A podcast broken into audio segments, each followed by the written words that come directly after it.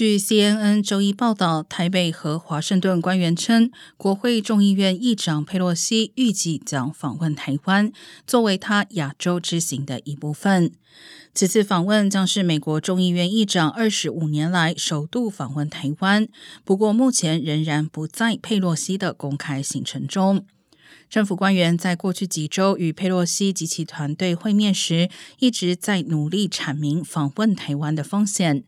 中国外交部发言人赵立坚周一在记者会上表示，佩洛西如果赴台，将是肆意践踏一个中国原则，严重威胁台海和平稳定，破坏美中关系。